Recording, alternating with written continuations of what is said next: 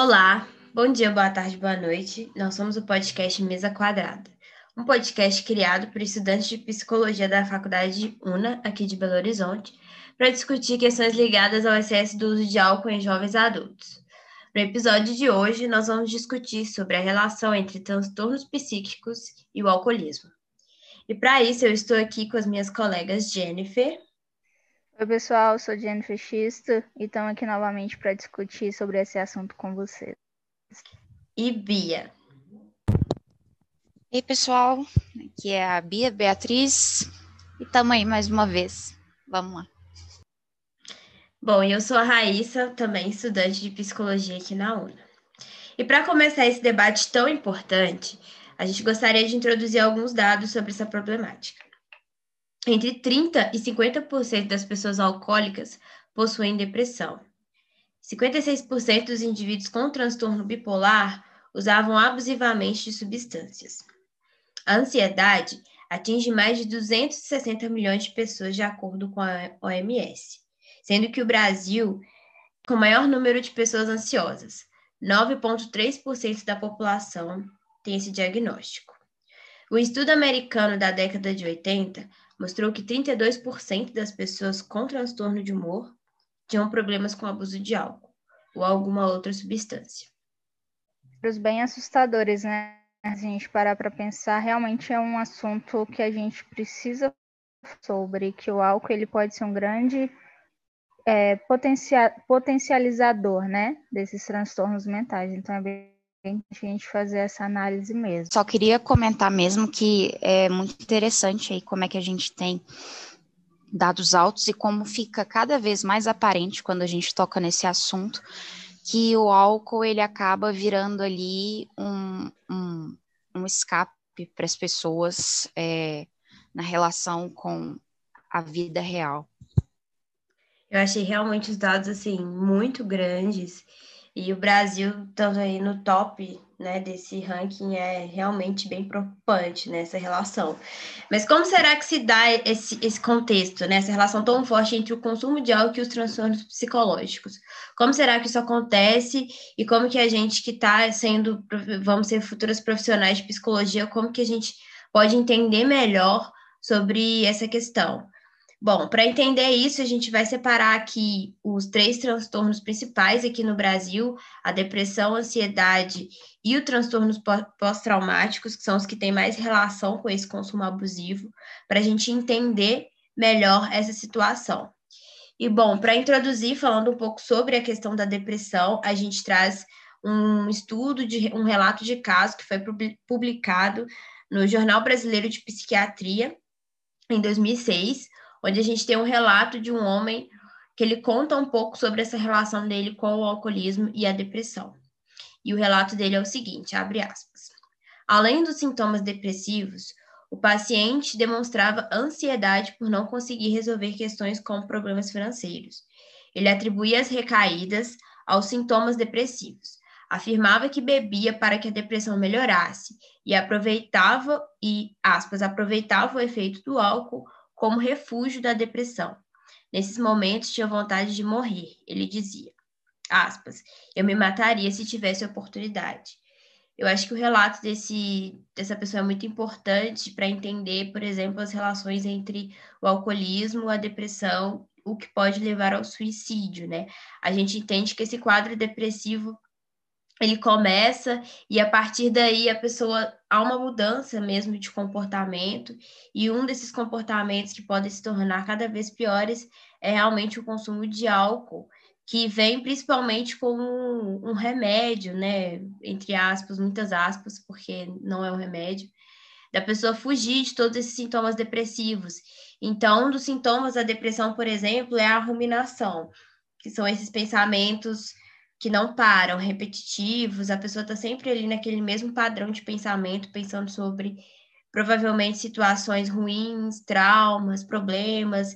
Essa pessoa, por exemplo, do exemplo do artigo do estudo, ela tem essa questão dos problemas financeiros, né? E aí o álcool entra nesse cenário como uma forma de tentar parar esses pensamentos.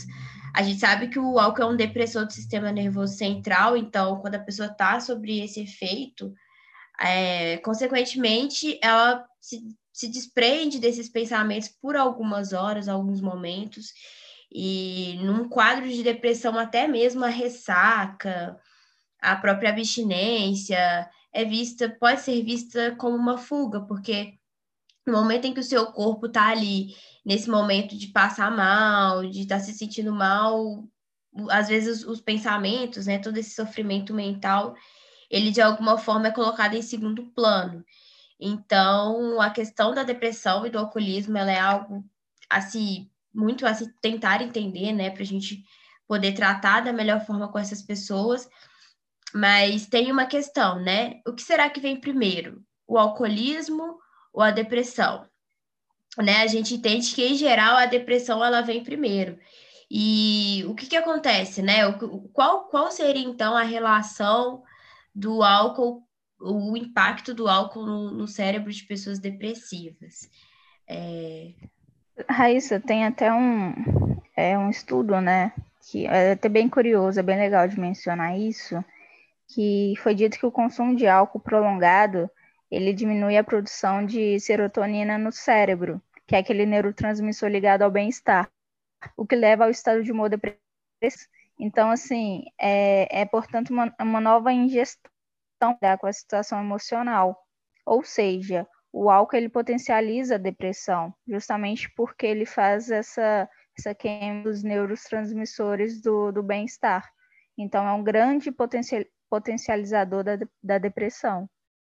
E com isso, a gente também pode associar a alta taxa de suicídio que a gente tem ligadas aos transtornos mentais juntamente com o alcoolismo. Foi feito um estudo pela USP, que é a Faculdade de Medicina de São Paulo, divulgado este ano em um jornal científico, que reforçou a ligação entre o consumo e o suicídio. Foram 1.700 casos na cidade de São Paulo entre 2011 e 2015, a partir de exames toxicológicos, em mais de, em mais de 30% das vítimas apresentavam grandes concentrações de teor alcoólico no sangue, ou seja, um número altíssimo, mais de 30% das pessoas. Entre os homens, essa porcentagem chegou a 34,7%. A maior parte dos analisados é, era correspondente a jovens adultos, entre 25 e 44 anos. E dentro dessa faixa etária, mais de 61% apavam álcool no sangue, ou seja, está diretamente ligado o alcoolismo, com a depressão e posteriormente o suicídio. São números que a gente precisa ficar bem atentos, porque isso é muito preocupante. E é bem fácil de imaginar por que, que existe essa relação, né, Jennifer? O álcool, ele tem essa característica de trazer, entre aspas, uma coragem para as pessoas. Então, aquela pessoa que está nesse processo depressivo, ansioso, traumático de estar tá procurando procurando motivos, né, assim, coragem para poder executar um, um, uma tentativa de suicídio. Às vezes é num desses episódios de, de consumir bastante álcool que ela encontra essa coragem, né, e vai até o fim. Isso quando ela não consome exacerbadamente o álcool com os remédios, né, que às vezes ela está passando já por um processo de tomar algum medicamento, ela consome o álcool junto com o medicamento para poder é, se suicidar e passar por esse processo. Então, é muito importante, inclusive, nesses tratamentos que a gente frise, né, a, a ausência desse consumo de, de álcool que pode ser extremamente fatal para essas pessoas. E, Exatamente. Bom, exato. E bom, agora a gente vai conversar um pouquinho sobre ansiedade. A Bia vai trazer para gente algumas questões interessantes sobre isso. E vamos lá. Sim, Rai. É, acho muito importante a gente discutir um pouco sobre ansiedade, porque, como você já mesmo disse, né, nesses episódios, por exemplo, de suicídio, a gente vai ter aí vários indivíduos que têm é, usam o álcool como uma forma de, de tomar coragem, né? E aí a gente tem que parar para observar o quanto que é, essa coragem que o álcool dá é um motor ali, né? Algo que está, é, de certa forma, contribuindo para que, que algumas pessoas consumam mais álcool para ter é, coragem de, muitas vezes, em, em rodas sociais, tendo contato com os colegas, na necessidade de, de consumir álcool para se sentir solto, para conseguir dialogar, principalmente algo que a gente vê é muito comum assim entre, entre jovens que estão passando por essa fase de é, saída do ensino médio, entrada na, na faculdade, a gente vê que é uma forma que eles encontram de desempenhar de alguma forma uma função social ali no meio deles, né? É, às vezes pessoas que vão usar o álcool porque tiveram um dia muito cheio de trabalho e chegaram em casa ansiosas e preocupadas com o trabalho, vão ali vão consumir o álcool. E muitas vezes, né, nesse consumo, para diminuir um pouco a ansiedade, essa pessoa vai ter uma necessidade diária de consumir o álcool. E aí, muitas vezes, essa todo esse, esse essa circunstância vai acabar cooperando para que a pessoa desenvolva o alcoolismo. Né? A gente também tem o transtorno de estresse pós-traumático. É, o que, que é isso? É um distúrbio que ele é caracterizado pela idade em se recuperar, vivenciar ou testemunhar é, um, um evento assustador. A, a condição ela pode durar meses ou anos ou até durante toda a vida.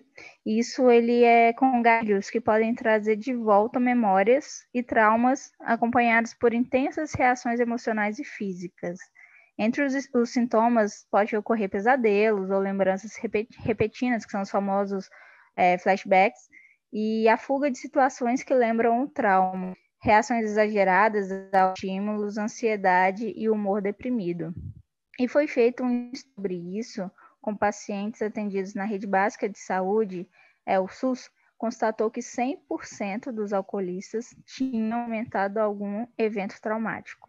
Um número de 13,3 eram portadores de depressão grave e 83,3% portadores do, do transtorno de estresse pós-traumático. Porém, trata-se de um estudo com número reduzido de indivíduos, é, e a maioria sendo composto por mesmo sendo um estudo com, com poucos é, indivíduos, a gente pode ficar muito atento sobre esse número, que é 100% dos alcoolistas tinham experimentado algum evento traumático. É, investigando 72 sujeitos com a dependência do álcool ou dependência da cocaína também, encontraram uma correlação positiva entre a frequência da ingestão do álcool e a frequência dos sintomas do transtorno de estresse pós-traumático.